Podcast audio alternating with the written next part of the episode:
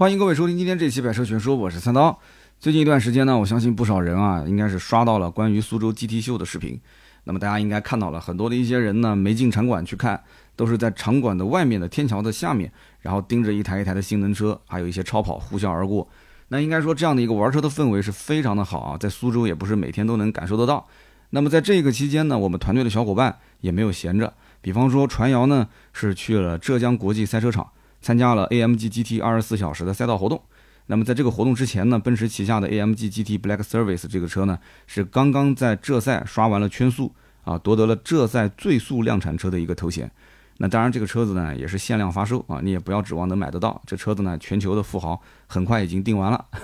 因为是最后的绝唱，所以很多人买来是做个纪念啊，几百万、三百多万。那么这台车在早些时候也是刷新了刘北的量产车的圈速记录。所以呢，在浙赛啊，就做了这么一个小活动。那么传谣呢，参加了一下，请了三天的假啊。那么小谢呢，是就我们刚来的编辑啊，小谢参加了苏州的 GT 秀。那么这一次呢，是小谢第一次参加这样的一个改装车展，所以他看什么都很新鲜。那么小谢本身是英国留学回来啊，回国没多久，所以对于这样的国内的改装车展，他可以说真的是哎呀很开心。看到回来之后呢，就跟兔子去分享这一次的见闻。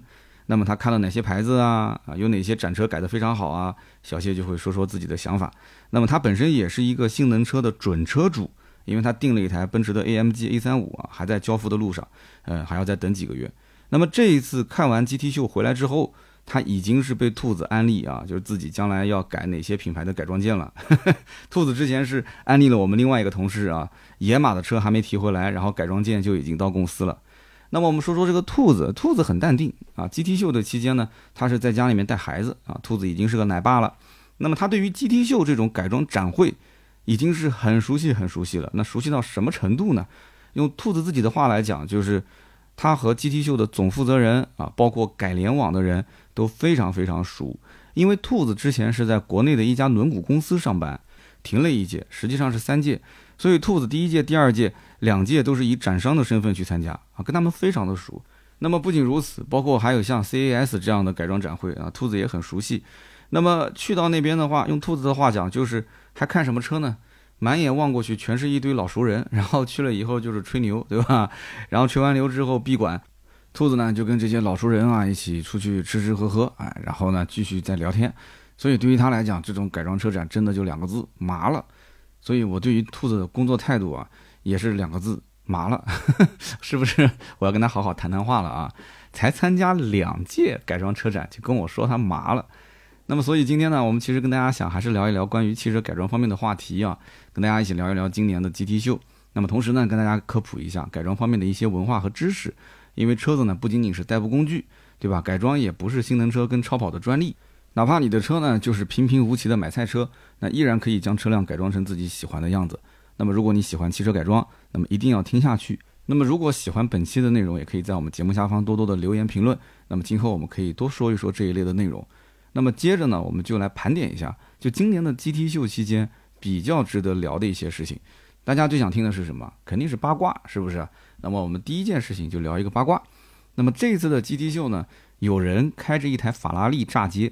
还有一个人呢是开着一台奥迪 S 四炸街，结果两台车都撞了啊哈。那我相信有人应该在网上看到过这两个视频，那包括我在这个视频的下方的留言区啊，也是注意观察了一下，这个留言区里面呢，两极分化非常严重。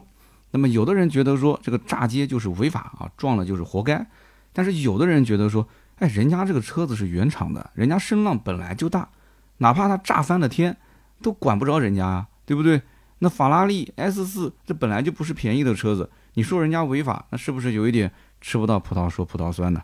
那么这件事情我跟我们团队的小伙伴也聊了一下，交换了一下看法。那么兔子就跟我讲，其实每一年都有类似的事情。那基本上只要是 GT 秀这个展会一开，展馆的周边或多或少都会有人炸街。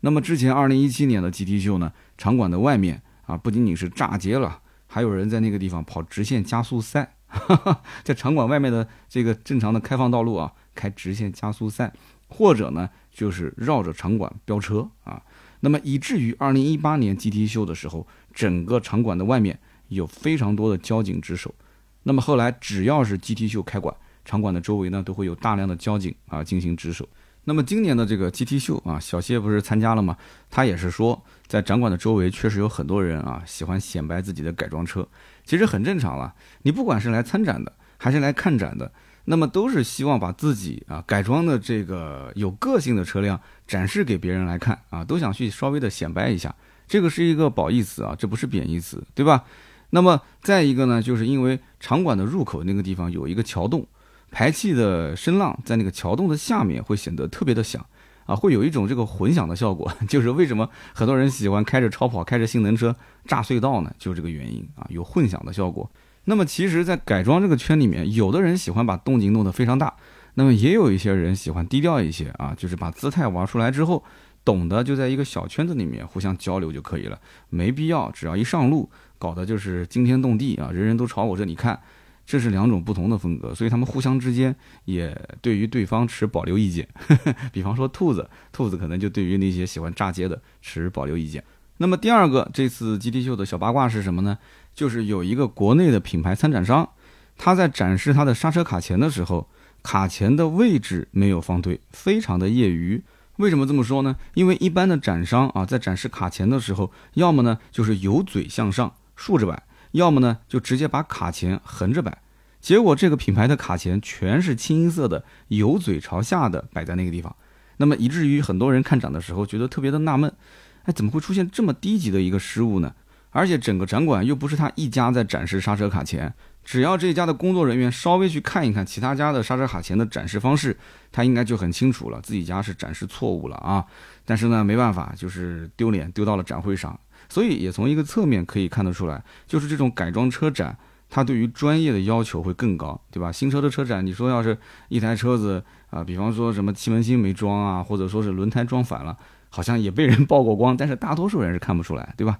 那么第三个事情呢，就是这一次的展会啊，竟然还有专门做卡钳罩的厂商去参展，而且摆了满满一墙的卡钳罩，这就让人很无语了，因为很多玩改装的人特别鄙视卡钳罩这种东西。因为这根本就不能算是一个改装件，所以呢，出现在这种大型的改装展上，那兔子也是非常的失望啊，就觉得 GT 秀是一年不如一年了啊，他觉得这简直就是一个笑话，非常丢人。我们之前在节目当中也跟大家做过提醒，就是卡钳罩这个东西呢，能不装就尽量不要装，因为卡钳罩但凡是脱落之后，会有非常大的危险性。如果车辆在高速行驶的时候突然脱落，那后果是不堪设想的。这个东西呢，只是起到一个装饰的作用啊，那么它甚至于对于你的刹车的散热都会有很大的影响，真的是一点意义都没有。之前我们在聊广汽引爆的时候，我们还说过这件事情，我们说厂家千万不要给这个车装一个什么卡钳罩，结果呢，发现那个好像就是一个卡钳罩，对吧？前轮弄了一个卡钳罩。我觉得对于广汽引爆的这个厂家来讲，其实也是一种不专业的表现啊。这个呢，真的是有一点点是拿消费者生命开玩笑的意思在里面。我觉得说厂家能改，最好还是把它改掉，不要再装这个东西了。卡钳罩这个东西，它本身就是一个小板子啊，是通过拧螺丝或者是卡扣或者是粘贴的方式进行固定，所以它是有一定的脱落风险的。这个东西真的我说了不止一次了，哪怕不改刹车，也不要把卡钳罩装在车上。那么当然了，我也能理解，就是像这种 GT 秀的改装展啊，它出现这样的一个东西呢，人家肯定也是交了展位费的。那么这样的一个展会，对吧？大家都是要吃饭的，肯定不能拒绝人家去参展，人家是给你交钱，交份子钱。那么只是 GT 秀作为国内本就不多的一个大型改装展，那么它本身就应该起到一定的引导作用啊，要做个示范。那么只能说希望今后的 GT 秀不要再看到这样的东西了啊。那么在今年的 GT 秀上面还有一个小八卦啊，这个小八卦很有意思，就是有一个做锻造轮毂的品牌去参展，结果他展示的这些轮毂的造型很多都是仿大牌的款式，比方说仿这个日本的瑞斯的 T 一三七，比方说仿 BBS 的 RA，然后有意思的一幕就出现了，在这个展位的旁边就是瑞斯的展位和 BBS 的展位，所以我们不知道这个主办方是怎么想的，也可能是这一家国产的。锻造轮毂的品牌，他是花了重金要求，说我一定要在 BBS 跟 Race 的展位旁边，所以才是这么安排的。但是这件事情，我觉得也是让人挺不舒服的啊。这个有点像什么呢？就是2017年的上海车展，新车的车展啊。保时捷的 CEO 奥利弗·布朗姆当时看到了众泰的 SR9，那么当时留下了非常非常难以置信的一个表情。那么这个画面当时就是新闻，很多人都看到了，对吧？那么有人可能要问了，说。怎么这么嚣张呢？对吧？难道日本的 BBS，包括像瑞斯这样的一个轮毂品牌，就不会去起诉它侵权吗？哎，这就像当年路虎起诉陆风侵权一样，这官司最后赢了吗？还不是输了吗？还要反过来赔钱，是不是？其实这里面涉及到几个方面的问题。首先，不管是日本的 BBS 还是瑞斯，或者是别的轮毂品牌，它本身就是个小公司，虽然牌子的名气很大，但它就是个小公司，这个一点都不夸张。BBS 应该说是一个全球的品牌了，就全世界的改装爱好者都知道。那么其实除掉工厂的工人之外，整个公司也就二三十号人，大家听起来是不是很夸张啊？好像也就比三刀的团队没有多多少人，所以他们根本就没有什么精力去打官司啊，特别是这种跨国的官司，他们不会去搞这些事情的。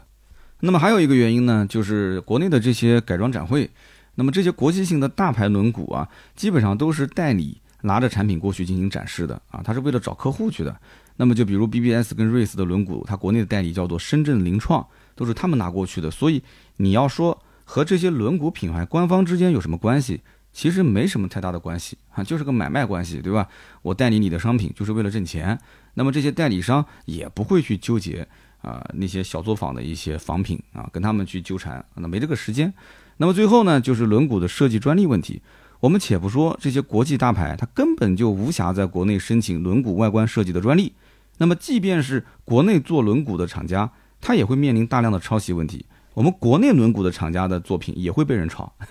因为它的外观设计专利的保护范围对于轮毂来讲十分有限。那么那些做纺织品的轮毂厂家，基本上都是在打擦边球。他哪怕做的一模一样，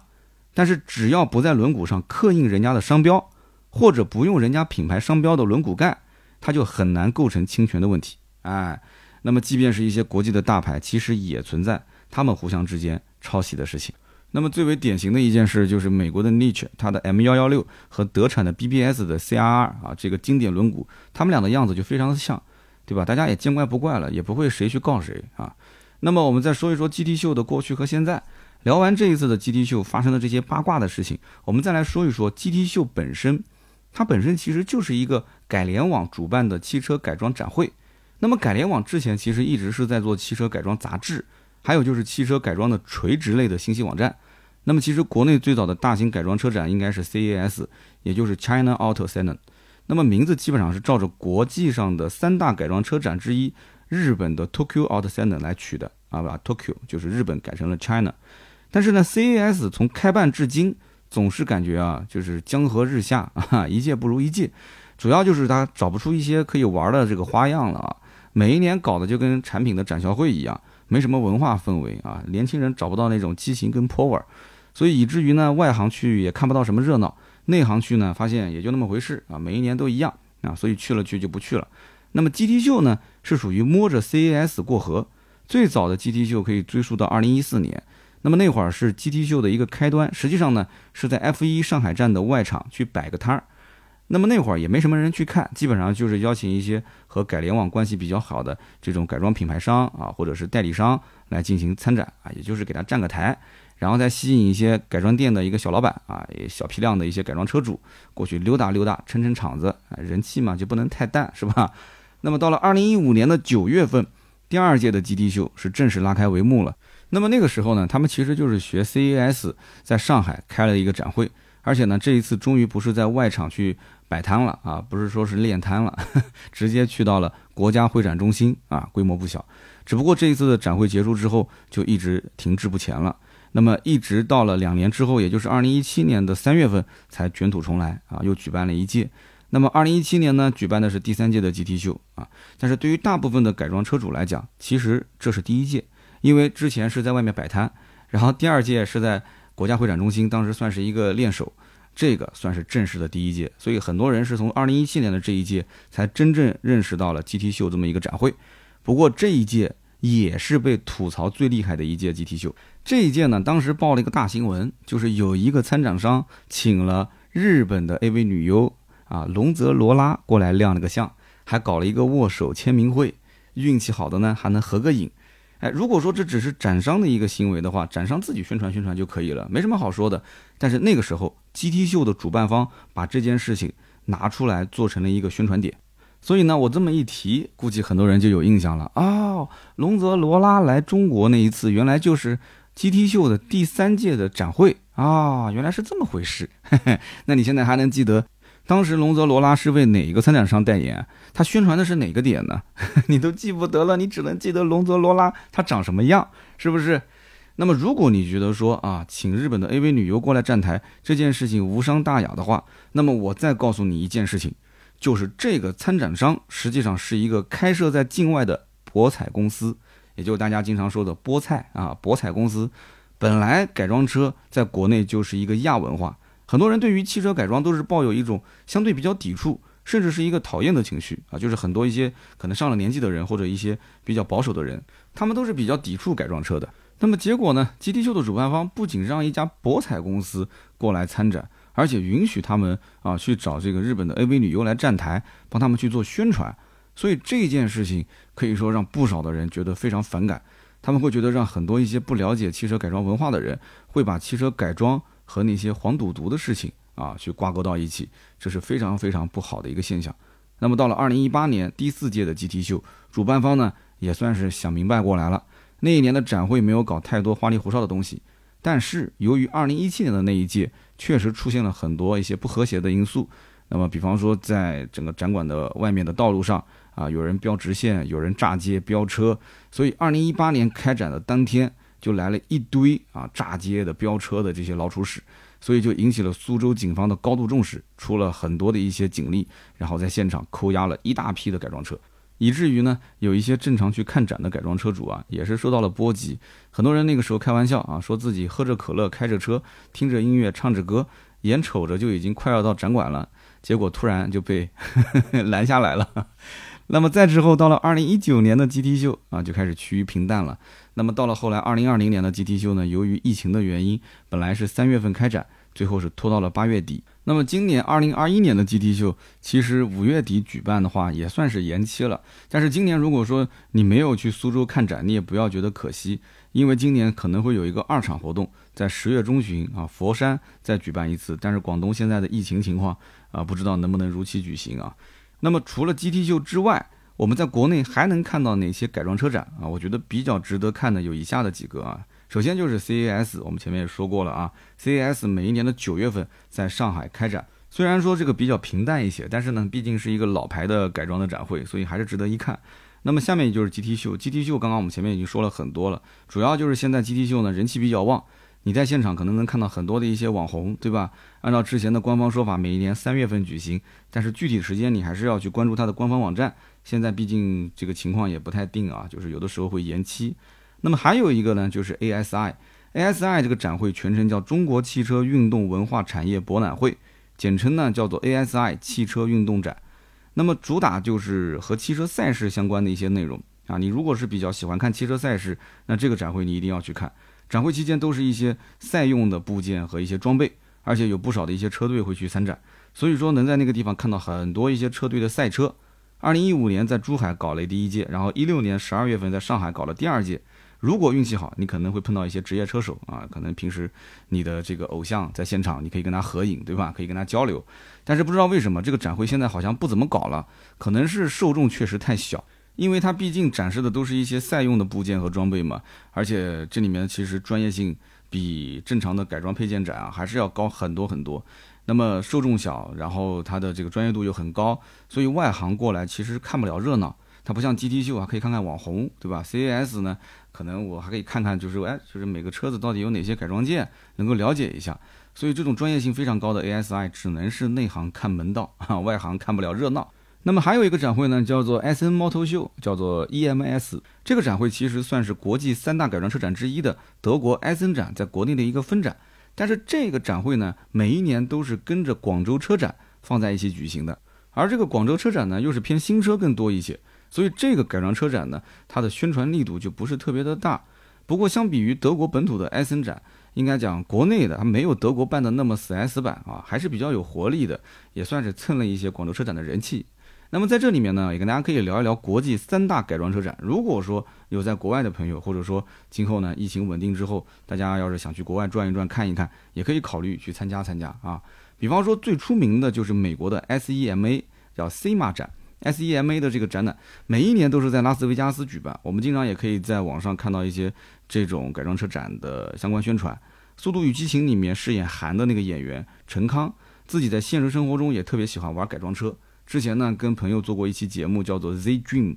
那么讲的就是他修复并且改装一辆尼桑的 240Z 的故事。那基本上他每一年都会带着自己的改装车去参展。所以呢，如果你在美国啊，你要有机会参加这样的 SEMA 的改装车展，你说不定运气好，可以碰到明星，你可以跟他签名，可以跟他合影，因为你们之间有共同的话题啊，可以上来就一起聊车嘛。那么其次就是日本的 Tokyo Auto Salon，那么这就是日本东京改装车展啊，TAS。那么据我了解，这个东京改装车展对于国内的改装车迷吸引力还是比较大的。每一年，呃，东京改装车展我都能看到身边有很多人朋友圈说自己去啊看这个展会了。那么这个改装车展也是 RWB 梦开始的地方，大家应该知道啊，改这个保时捷911的 RWB，二零零九年的时候，中景启开着他那一台 RWB 宽体磨砂黑色的保时捷930去参加这个展会，然后一炮而红，成为了人们的关注焦点。那么现在每一年的东京改装车展上都能看到各式各样的改装车，如果经济条件允许的话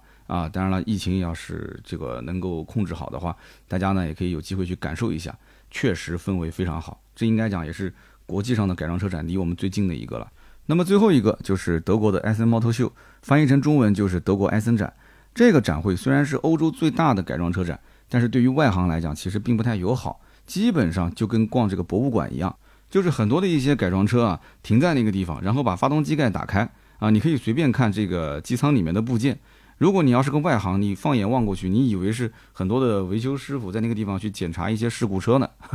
然后改装件放在那个地方，你可以自己看。就是说，你要没有相关的知识储备的话，你去参加这样的一个改装车展，你会觉得非常非常的无聊。哈哈。所以德国的埃森展有机会呢，大家也可以去无聊一下，去逛一逛啊，长长知识，长长见识。那么最后呢，我们跟大家分享一个观点啊，就是现在的改装圈其实分成两派，一个呢是学院派，一个是街头派。那么首先我们就说一说学院派啊，大家可以看一看自己想玩改装，你想入哪一派？学院派呢，其实它包括两种类型的品牌或者是公司。第一种呢，就是车厂下辖的这个高性能部门，比方说是德国的奔驰 AMG 啊，宝马的 M 系列，奥迪的 RS，大众的 R 系列，英国呢就比方说捷豹的 SVR 系列，Mini 的 JCW 系列。那日本呢，有日产的 Nismo 啊，丰田的 TRD，包括 GR 系列啊，然后本田就是 Type R 系列，三菱的 EVO 系列，斯巴鲁的 STI 系列等等。美国呢，凯迪拉克也有自己的 V 系列啊，道奇的 SRT 系列，福特的 RS 系列等等。那么包括国内现在领克也有加系列，是吧？其实都是这种类型。那么换言之，就是这种类型的车辆其实可以看作是出厂就是改装车。那么好处呢，当然是有非常好的一个稳定性。但是缺点也非常明显，就是它为了兼顾各项之间的平衡啊，会使得某些方面无法去满足这种车主的个性化需求。毕竟汽车改装本身是非常非常个性的体现啊。那么此外，就是有一点比较可惜，我们国产车就目前来看，真正算得上高性能也只有领克的加系列零三加，是吧？那么实际上零三加的性能也不能算特别特别的离谱。啊，和同样的这个 2.0T 四缸机的奔驰 A45S AMG，包括像高尔夫 R，都是有非常大的差距。那么哪怕去跟奥迪的 S3 这种入门级的性能车对比，人家 S3 也可以轻轻松松的啊崩哭你零三加的车主，更不用说什么性能更强悍的 RS3 了，人家根本就不会跟你去标的啊。那么当然了，我也很清楚，性能的前提肯定是价格。那毕竟一台高性能车的定义不能说只是加速更快一些，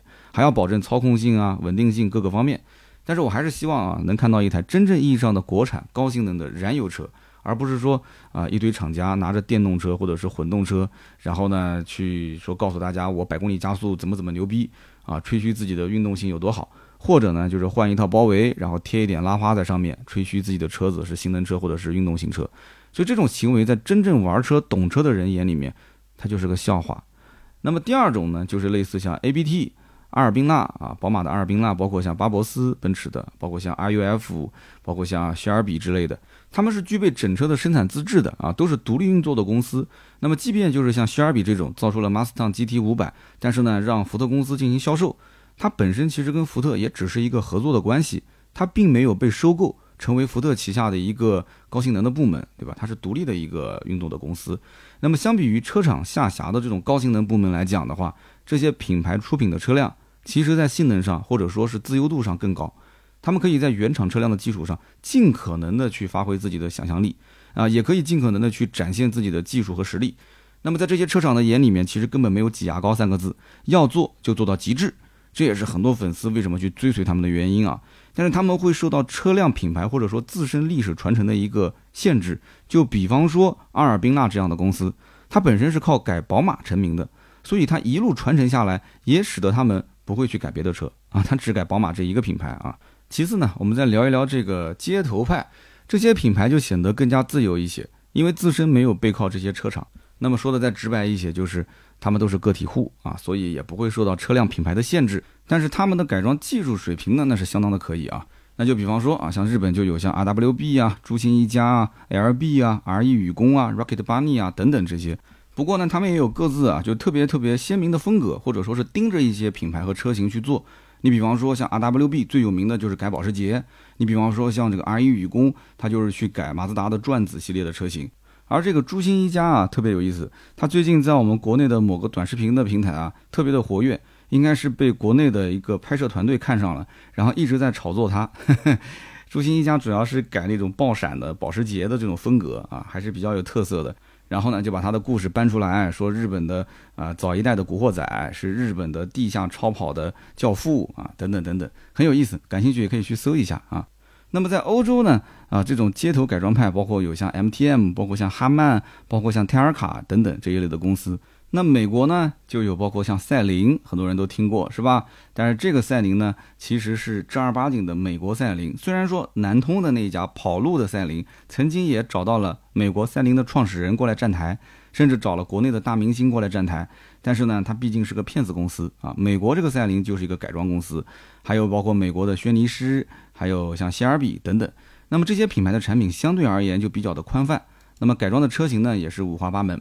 但是呢，街头派都有一个问题，那就是除了美国跟欧洲的一些品牌，由于国情的关系可以整车销售之外，其他的品牌基本上都没有整车生产和销售的资质，哪怕他们自己有完整的研发、生产甚至销售体系，他们也只能去做一个独立的改装厂，或者成为一个配件的供应商。那么除了这些大品牌之外，我们平常接触的那些独立的改装门店，其实也算是街头派当中的一员。只不过门店和门店之间的水平啊，应该说差别非常的大啊，良莠不齐的现象还是比较常见的。包括我认识很多号称是做汽车改装的啊，名气也比较大的，实际上干的也就是修理厂的活啊，给客户换个排气、装个刹车之类的，然后靠产品呢挣一点差价。那么丝毫呢不会去想着说我怎么去教育客户，怎么去引导客户，怎么去做自己的改装的文化。所以呢，这一点呢，我觉得在中国的改装圈里面还是有很长的路要走，很多的事情要去做。但是呢，我也理解这种现象的存在，毕竟呢，大家都要吃饭，甚至呢，很多的车主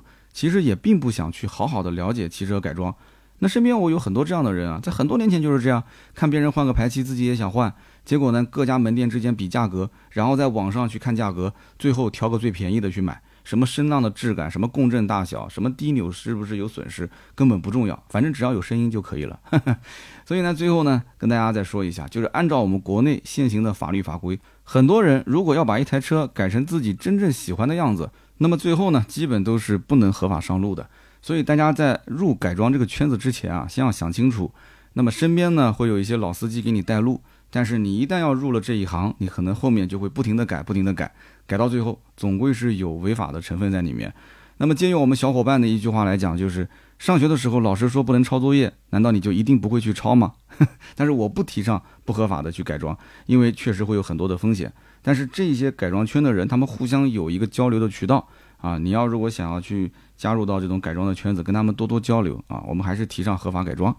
那么我们最后聊一个话题，就是为什么电动车当道，仍然有很多人喜欢燃油车？前一段时间我也是发了一条微博调侃啊，说这个奔驰的 AMG GT Black Service 号称是最速量产车，但是七百三十马力、八百牛米 V 八发动机，价格三百六十八点八八万，百公里加速也就三点二秒。而这个特斯拉的 Model 3 Performance 高性能全驱版，它的百公里加速三点三秒。结果这条微博发出去之后，N 多人在。评论区去骂我，觉得说我是在侮辱 AMG 的名号。其实呢，我只是想发一条微博跟大家讨论讨论啊，就是现在现实就是这样。我也知道这种 AMG 有各方面的强化啊，真的要跑赛道的话，特斯拉肯定是干不过它。但是事实就是一台车，不管它是好还是不好，贵还是不贵，很多人先看的第一个指标就是它百公里加速的性能怎么样，它是不是一台高性能的车辆。那么现在高性能的燃油车跟高性能的电动车，很多人是挺看不起高性能电动车的，觉得说就是傻快，电动车就应该快。但是呢，你会发现现在的高性能的电动车啊，它确实是把动力门槛拉得很低很低。就以前一般家用车根本跑不进五秒，如果是跑进五秒，这车的价格会非常非常的贵，对不对？那么百公里加速六到七秒就已经算是性能车了，非常强劲。大多数家用车百公里加速都在八秒开外，甚至九秒、十秒开外啊，都是买菜车。所以那个时候原厂的状态，你想体验什么四秒破百的推背感？那除了奔驰的 AMG，像 A 四五啊，或者像奥迪的 RS 三这一类高性能小钢炮，那么剩下来的就是百万级的燃油性能车。如果你要体验三秒破百，那基本就是超跑，那就几百万了。但是现在除了 Model 3 Performance 高性能全驱以外，还有像比亚迪的汉 EV 啊、小鹏的 P7 四驱高性能版啊，包括我们现在特别火的极氪零零幺这些车，它都可以做到百公里加速三到四秒这样一个破百的成绩。所以呢，就让很多的一些性能车车主和超跑车主就受不了，他接受不了这个事实，因为之前在燃油车领域里面，要达到这样的加速成绩，必须靠大排量发动机。或者呢，是做一些强化之后的啊，就售价极高的这种高性能发动机才能实现，那么使得这些高性能车的售价就不亲民啊，必须花费大量的真金白银你才可以拥有。当然了，我也觉得说百公里加速成绩，它不代表说强悍的性能，对不对？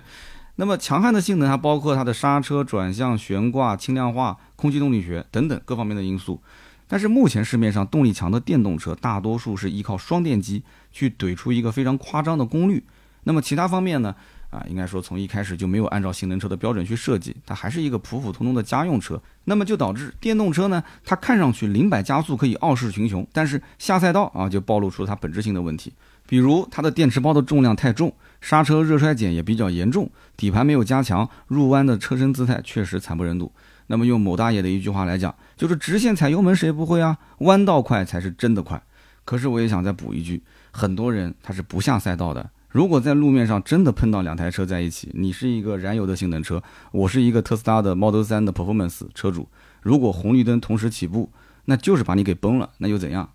我是不是又要被人喷了啊？那么奔驰的 AMG GT Black Series 这个车啊，除了数据非常夸张啊，是一台 V8 的发动机，还有很多平常人不了解的一些性能提升啊，比方说全车大量采用碳纤维，更换了仅仅十三点九千克的碳纤维的传动轴，前唇可以根据模式去自由伸缩。整套空气套件呢，可以提供四百公斤的下压力，那这也使得这个车在下雨天跑纽北可以跑出六分四十三秒六幺六的成绩，那么只比迈凯伦 P1 LM 这种一千马力的怪兽慢了零点四秒。所以呢，这就是很多 AMG 的车迷最引以为傲的地方，就是他们会去看刷纽北的成绩，他们会觉得说这就是一台神车。所以呢，AMG GT Black Service 这个车虽然说定价三百多万啊，可以说是一个行走的房产证，但是呢，这台车子实际上它还没上市就已经销售一空了，而且据说它的真正落地价是远远超过它的指导价，因为在我们中国这个车也就是发售二十多台。很多人都是抱着收藏的心态去买的啊，厂家其实把这台车已经给你改装到了极致，你就不需要再去改装了，有一次性投入了嘛，对不对？那么当然了，这么做呢也是无可奈何。一方面，目前的环保法规对于燃油车非常不友好，那几乎是砍断了今后大排量的燃油车未来发展的可能性。很多车企也是宣布，这都是绝唱，下一代就不会再有啊燃油的发动机了。那么另一方面呢，电动机确实是比发动机更容易做出更大的功率。大排量、大涡轮部件强化的成本确实非常的高啊，从成本角度来讲，确实也不划算。同时，电动机它会有非常快的一个动力响应，也是发动机无法比拟的。那么再加上呢，电池包今后也是会越来越轻量化，而且电池包可以集中放置在底盘的中部，它也可以去利于车辆的重心平衡，这些都是电动车的一个先天优势啊。它后期也可以强化成一个下赛道的车辆啊，没有任何问题。但是呢，想要做出一个厉害的电动性能车，或者说是电动超跑。目前还是要解决，就刚刚我们说的轻量化的问题，然后呢，电池包的减重，然后还有车身的各方面的一些强化。所以呢，今后电动车是个大趋势，确实无法逆转。那么在这个时代，你要如果占燃油车也可以啊，你要是占电动车也没问题，这是个过渡的阶段。今后就算啊满大街都是电动车了，也不能说燃油车失败了啊，就燃油车一定还会在很多人的车库里面会成为他心头好，会成为他啊心尖上的那个小宝贝儿。他不会去舍弃，只要允许上路开，他仍然会去开。你哪怕不允许他上路开，这个车子还是会在很多人车库里面成为他这个记忆当中最珍贵的东西，会是这样子的，我相信，好吧？那么今天呢，我们就聊那么多啊，关于 GT 秀，我们聊出了这么多跟改装相关的一些内容，希望大家喜欢。听到最后呢，肯定是老铁。那么也希望大家呢多多在节目下方评论留言，这是对我最大的支持。也可以把这期节目呢分享给身边对于改装啊、对于汽车文化比较感兴趣的一些小伙伴，跟大家一起去交流交流。好的，那么今天呢，以上就是节目所有的内容。下面是关于上面两期节目的留言互动环节啊，其中有一期是我们的合作节目。那么上面是四十八期，四十八期呢，我们聊的是吉利的星越 L 这个车子。那么我看到有一位听友叫有生之年狭路相逢。他说：“我的朋友上个月买了辆皓影，最低配十五点五万。当初呢，我是提议他看国产车，直接被他否决，理由非常的简单粗暴。国产车如果卖到十五万以上，那不如买一个皓影的最低配了。”他说：“我自己呢，开的是一三年的迈锐宝，车呢是个好车，但是今年十一月份就已经八年了，八年我才开了八万公里，我感觉这个车动力一般般，空间也不怎么样。我打算再开个两年我就换了。今后呢，我会考虑买国产车。”我觉得呢，面子不是别人给的，是自己争取的。只要发自内心的强大，我觉得根本没有任何问题。我的需求就是 SUV，空间呢要宽敞一些，家人坐着舒服一些，动力呢一定要足。所以这段时间，我觉得新悦 R 啊，我是重点参考的对象，我会好好的观察它，希望它上市之后表现一定要好一点。这是一个潜在客户啊，会在暗中观察啊，这个吉利的新悦 R 今后的质量表现怎么样，口碑怎么样。啊，我相信这样的人应该有很多，手上有个十五万左右的预算，最近一年两年想换车，然后呢，最近在看说，哎，哪些车口碑不错，今后呢就放在我的备选方案里面。我觉得他是非常非常理智、非常务实的一个消费者啊。下面一位听友叫做啊藏海花还是藏海花，他说，本人亲身经历啊，从本田转到了吉利。我二零一九年初买的本田享域，在去年年底的时候，我倒车撞到了一台吉利的星越，吉利车的大哥叼着个烟下车跟我说。哎呀，你这个车子就跟纸糊一样的。当时这句话是深深的触动了我。为什么呢？因为大哥他的车牌照稍微变了点形，车漆都没有掉。但是我的后保杠啊是碎了一个大坑，我的后备箱也变形了。大哥说了这么一句话啊，没什么事，我就走了。我一个人就孤独的站在风中啊，我当时就觉得心里面非常的凌乱。今年二月份呢，我老婆开车跟一台吉利博瑞来了一次百分之二十五碰撞，结果呢，我的车 A 柱变形，车顶变形，发动机漏油，水箱碎了。而对面的吉利博瑞这个车，发动机完好无损，连水箱的防冻液都没有漏，就是前部的一些覆盖件坏了。所以呢，我当时把我的车修好之后啊，立刻就给卖了。然后呢，我就买了一台吉利的新锐啊，到目前为止开了三个月啊，真香！我感觉是从毛坯房一下子变成了一个精装修，感觉非常的好，嗯，很有意思啊。这哥们儿应该是跟吉利有缘啊。你说你这撞车怎么都盯着吉利的车撞呢？是不是？那么下面一位听友呢，叫做 Sam 张啊，Sam 张他说。没有吉利，没有长城这样的企业，合资车的价格怎么可能达到现在这个程度？我是二零一三年买的翼虎一点六 T 四驱，当时落地二十七万，当年的途观要三十万啊，CRV 跟 RAV4 也差不多这个价。现在的国产车崛起之后，你再看看这些车，他们的价格现在普遍都在二十万以内，而且配置也比之前丰富很多。这是为什么呢？长城和吉利应该说是功不可没啊。啊，这句话我是非常非常赞同的啊！只要市场上有同类的产品是可以替代的，它的价格就一定可以走低啊，没有任何问题。那么下面呢，我们再看一看上上一期就是商业合作的这一条音频下方的留言，其中有一位呢叫做听友二五五七六六六四幺，他说啊，三刀，你是不是认为今后线上购车会是一个趋势呢？那我当然是认为线上购车会是一个趋势了。只不过，到底线上购车是指这种大平台，像天猫，或者是像京东，或者是像拼多多这种啊，给大家聚在一起做像团购会一样，还是说是官方自己来做？比方说各个品牌有自己的 app，在自己的 app 里面来做它的相应的折扣，或者是啊相应的团购。那么这种趋势呢，我也不好去判断，因为现在要看厂家他有没有主动的去开发自己的 app。主动的去把自己的新老用户往自己的私域流量里面去引，还是说通过这些平台去打这个公域流量？我觉得这两条路啊各有各的利弊。但是对于消费者来讲，这是一个好的趋势。只要把线下销售往线上搬，不管是天猫、京东还是拼多多啊这种走广域流量大平台的这种模式，还是厂家用自己的 app、自己的私域流量。都是给我们省钱，车价都会越来越便宜。我觉得这是好事，最关键就是价格透明啊，将来就不用再还价了，直接在线上买就可以。